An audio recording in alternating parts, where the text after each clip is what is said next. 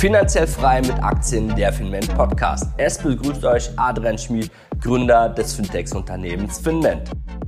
Steht uns eine Bärenmarktrallye bevor? Ist der Boden gefunden oder geht die Talfahrt direkt weiter an den Börsen? Das Halbjahr ist rum und zahlreiche Unternehmen veröffentlichen ihre Quartals- bzw. Halbjahresberichte. Darunter die Big Player, unter ihnen Meta Platforms, Alphabet und Microsoft in den USA bzw. Mercedes-Benz, Volkswagen und die BASF in Deutschland. Ihre Ergebnisse haben einen erheblichen Einfluss darauf, in welche Richtung sich der Markt und die wichtigsten Indizes in den nächsten Monaten bewegen werden. Wie hat und wird nun sich das makropolitische Umfeld, darunter steigende Rohstoffe und Energiepreise, der extreme starke Dollar und die, der Ukraine-Konflikt auf den Aktienmarkt auswirken? Und welche Aktien können davon profitieren?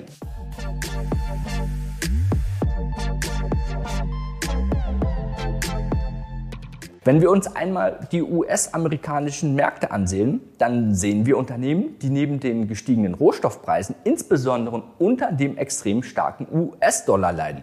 Der US-Dollar-Index stieg um ganze 20 Prozent seit Anfang 2021.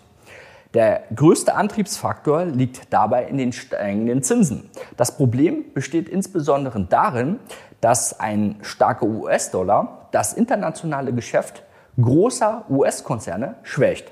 Denn die Einkünfte, die US-Unternehmen in anderen Währungen bzw. Ähm, Euro erwirtschaften, sind entsprechend 20 Prozent weniger wert, wenn die wieder in die eigentliche Landeswährung umgewandelt werden.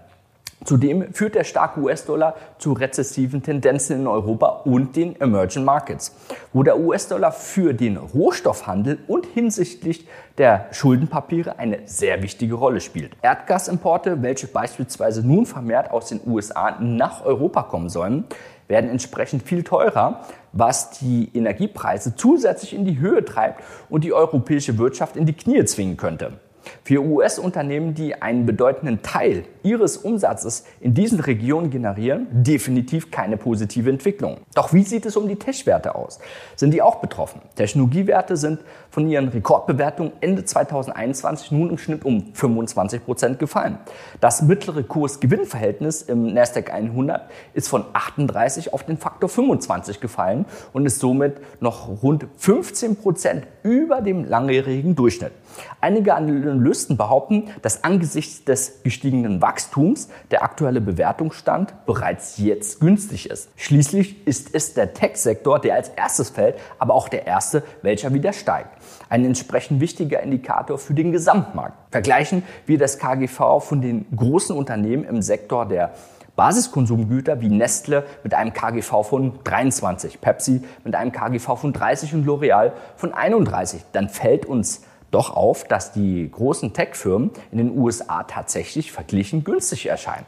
Obwohl Unternehmen wie Apple, Microsoft und Alphabet deutlich stärker wachsen, sind sie gerade mal mit einem KGV zwischen 20 und 25 bewertet. Facebook ist mit einem Faktor 12 sogar noch günstiger blicken wir also auf die recht repräsentativen Quartalsergebnisse von Microsoft, um herauszufinden, ob diese Unternehmen ihr Wachstum stabil halten können und die eben geschilderten Herausforderungen für US-Firmen meistern können. Die Aktie steht aktuell 30 Prozent tiefer als vor ihrem Allzeithoch Ende 2021. Zahlreiche Faktoren sind also bereits eingepreist worden. Microsoft veröffentlichte nun seine Zahlen für das vierte Quartal ihres Geschäftsjahr 2022 Dabei ist klar zu erkennen, dass die aktuellen makropolitischen Entwicklungen auch ein Unternehmen wie Microsoft belasten. Zum ersten Mal seit 2019 wurden die Analystenschätzungen unterboten, auch wenn es nur eine geringe Abweichung davon um sich handelt. Nämlich bei einem Gewinn pro Aktie von minus 2,7 Prozent und beim Umsatz um ca. 1 Prozent. Wenn wir uns die Zahlen genauer ansehen, erkennen wir, woran das auch liegt. Microsoft veröffentlicht nämlich auch seine Zahlen bereinigt vom Wechselkurseffekt. Hätte die Fremdwährung der verschiedenen Absatzländer, wie beispielsweise der Euro, nicht so stark an Wert gegenüber dem US-Dollar verloren, könnte Microsoft sein Umsatzwachstum um 16 Prozent anstelle von lediglich nur 12 Prozent ausweisen. Beim Nettoergebnis ist der Effekt noch größer. Dieser konnte tatsächlich nur um 2% verglichen zum Vorjahresquartal gesteigert werden. Bereinigt vom Wechselkurseffekt wäre es also 7% gewesen. Das Gewinnwachstum ist dadurch also um fast 60 Prozent geringer ausgefallen. Doch selbst mit dem Gewinnwachstum von 7 Prozent stünde diesem weit unterhalb der durchschnittlichen Wachstumsmarge der letzten vier Jahre. Seit 2018 konnte Microsoft den Gewinn je Aktie durchschnittlich um 25 Prozent jährlich erhöhen. Ähm, Microsoft erklärte, dass neben den ungünstigen Wechselkursschwankungen auch noch weitere Gründe dafür verantwortlich waren. Dazu gehören die Produktionsstillstände in China, Kürzungen bei den Werbeausgaben der LinkedIn-Kunden, erhöhte und vor allem auch die Lohnkosten und weitere Abfindungen für Angestellte von Microsoft selbst sowie die Reduktion des Russlandsgeschäfts. Während also die steigende Inflation unter anderem bei der Belegschaft zu höheren Kosten führt, fallen die Einkünfte aufgrund der sich ausbreitenden Rezessionsangst der Microsoft-Kunden. Diese Kombination ist Gift für jedes Unternehmen. Dennoch veröffentlicht Microsoft seinen recht positiven Ausblick für das Fiskaljahr 2023, welches für Microsoft bereits schon begonnen hat. Das Unternehmen erwartet weiterhin zweistelliges Wachstum und verweist auf das 2022 recht stabile Umsatzwachstum, insbesondere im Cloud-Geschäft. Auch die gewinnmindernden Effekte sollten nächstes Jahr weniger gravierend ausfallen. Im Chart können wir erkennen, dass der Aktienkurs aktuell noch mit der 50-Tageslinie zu kämpfen hat, sich aber versucht im Bereich so 240, 250 Dollar zu stabilisieren. Je nachdem, wie andere große Tech-Werte im letzten Quartal abgeschnitten haben und wie der Gesamtmarkt insgesamt performt, kann die Microsoft-Aktie auch noch um weitere 15 Prozent in den nächsten Unterstützungsbereich zwischen 210 und 220 Dollar abrutschen. Sollte sich der Markt dagegen positiv entwickeln, ähm, ist der Aktie auch noch ein Aufwärtspotenzial von gut und gerne mal schnell 15 Prozent geboten. Dort wartet der erste große Widerstand bei etwa 280 Dollar direkt unterhalb der 200-Tage-Linie. Wie du beispielsweise bei einer Microsoft-Aktie die richtigen Ein- und Ausstiegssignale identifizierst, dein Risiko optimal begrenzt, ohne die Erfolgsrate zu mindern, kannst du in unserer Finment Akademie lernen. Wir bilden dich in unserer zweifach staatlichen zertifizierten Kursen aus, sodass du in der jeder Marktphase eine zweistellige Rendite auch erwirtschaften kannst. Und das mit minimalen Zeitaufwand. Unser Finment Marktalgo unterstützt sich dabei, indem er aus über 20.000 Aktien die besten Aktien, die Wertpapiere mit den optimalen Ein- und Ausstiegspunkten identifiziert. Schau dazu gerne mal auf unserer Webseite finman.com vorbei oder lern schon mal die ersten wichtigsten Grundlagen in unserem kostenlosen Workshop. Den Link packe ich dir unter dieses Video. Blicken wir nun auf den deutschen Markt.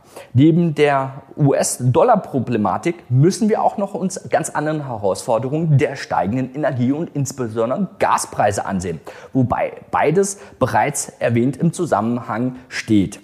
Der russische Erdgaslieferant Gazprom reduziert jedoch vor kurzem die Gaslieferung durch die Nord Stream 1 Pipeline von 40 auf 20 Prozent. Das entspricht somit einer Halbierung der bisherigen Menge. Als Begründung führt das russische Unternehmen die Reparatur einer zweiten Turbine an, die nun auch gewartet werden muss. Dass ähm, es sich hierbei um einen fadenscheidigen Grund handelt, äh, bestätigt der Turbinenhersteller und Nord Stream 1 Zulieferer Siemens Energy. Der Gaspreis befindet sich bereits wieder auf dem Weg zu seinen Höchstständen und es wird erwartet, dass diese überschritten werden. Sollte die Drosselung auf 20 Prozent mehr als zwei Wochen anhalten. Der Internationale Währungsfonds geht davon aus, dass das dramatische Folgen für die deutsche Wirtschaft haben könnte, insbesondere wenn es zu einem vollständigen Lieferausfall kommen würde. Die Produktion zahlreicher Werke müsste stillgelegt Angestellte in Kurzarbeit geschickt und der private Verbrauch gesetzlich limitiert werden. Ein Szenario, welches besonders Industrieunternehmen wie die BASF gefährdet.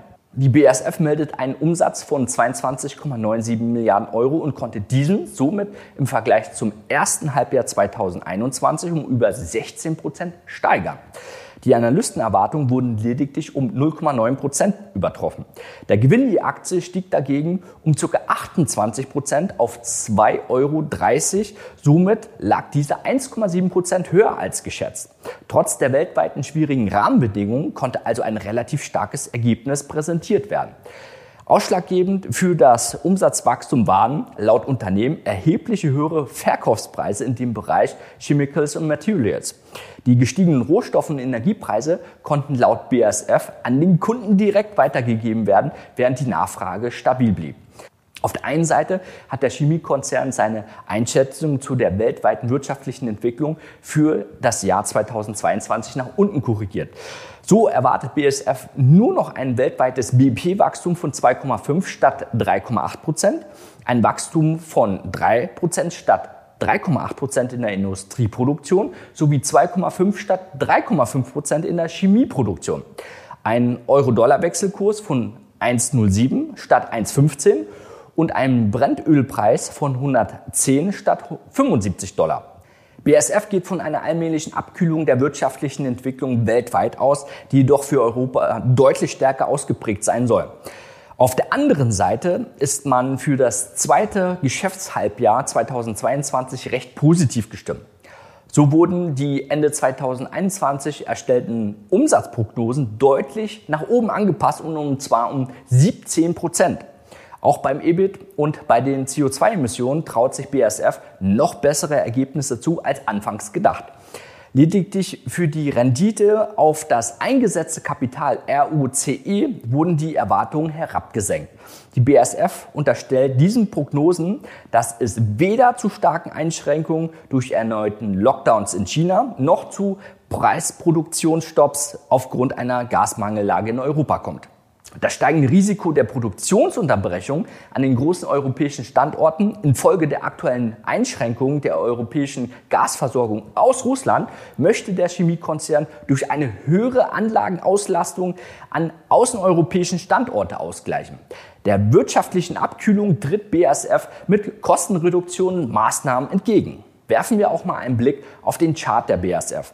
An dieser Stelle müssen wir erwähnen, dass wir selber begonnen haben, diesen Wert in unseren Konten zu handeln. Wir verwenden dafür unsere Finment Cashflow Strategie, bei der wir allein mittels regelmäßiger Optionsprämien und Dividenden eine Rendite von 20 Prozent anvisieren. Eine Kursgewinnrendite käme dann noch oben drauf. Unsere Kunden werden auch hier mit unserer Technologie, dem erweiterten Finment Marktalgo, unterstützt. Weitere Informationen zu unserem Derivateprogramm findest du auf unserer Webseite ähm, finment.com. Die BASF-Aktie befindet sich sehr nahe an ihrem Tief aus dem Corona-Crash. Die Aktie wurde entsprechend bereits stark abgestraft und befindet sich immer noch in einem aktiven Abwärtstrend, weshalb definitiv Vorsicht geboten ist. Ungeachtet der recht positiven Quartalszahlen wird die Aktie weiterhin abverkauft. Es gilt also hier abzuwarten, bis sich ein Boden gebildet hat und ein sicheres Einstiegssignal entsteht. Diese könnte zwischen 37 und 40 Euro der Fall sein. Sollte es tatsächlich zu einem vollständigen Gaslieferstopp seitens Russlands kommen, sodass große Produktionsstandorte in Europa abgeschaltet werden müssen, besteht allerdings noch deutlich größeres Abwärtspotenzial. Sollte der Gesamtmarkt und die Aktie die Abwärtsbewegung der letzten Wochen dagegen konsolidieren und sich das wirtschaftliche politische Umfeld verbessern, steht der Aktie großes Aufwärtspotenzial entgegen. Dafür spricht nicht nur charttechnisch der überdurchschnittliche Abstand zur 200-Tage-Linie, sondern auch die fundamentale Stärke des Unternehmens mit besonders hoher Rentabilität und wachstumsträchtigen Geschäftszweigen. Auch bewertungstechnisch befindet sich die BASF aktuell historisch auf einem sehr niedrigen Level mit einem Kursumsatzverhältnis von gerade mal nur 0,5 und einem Kursgewinnverhältnis von 6,9. Die Aktie ist grundsätzlich einen mittelfristigen Kursanstieg von über 20 Prozent anzumuten. Der größte Widerstand würde zwischen 49 und 52 Euro liegen. Abonniere unbedingt deshalb jetzt unseren Kanal, um weitere Aktienanalysen und Aktieninvestments nicht zu verpassen. Wir haben jetzt eine sehr spannende Börsenphase, deswegen sei gespannt, was jetzt die nächsten Wochen kommen. Ansonsten wünsche ich dir natürlich alles Gute, hohe Gewinne und viel Spaß an der Börse. Ciao, Adrian von Finment.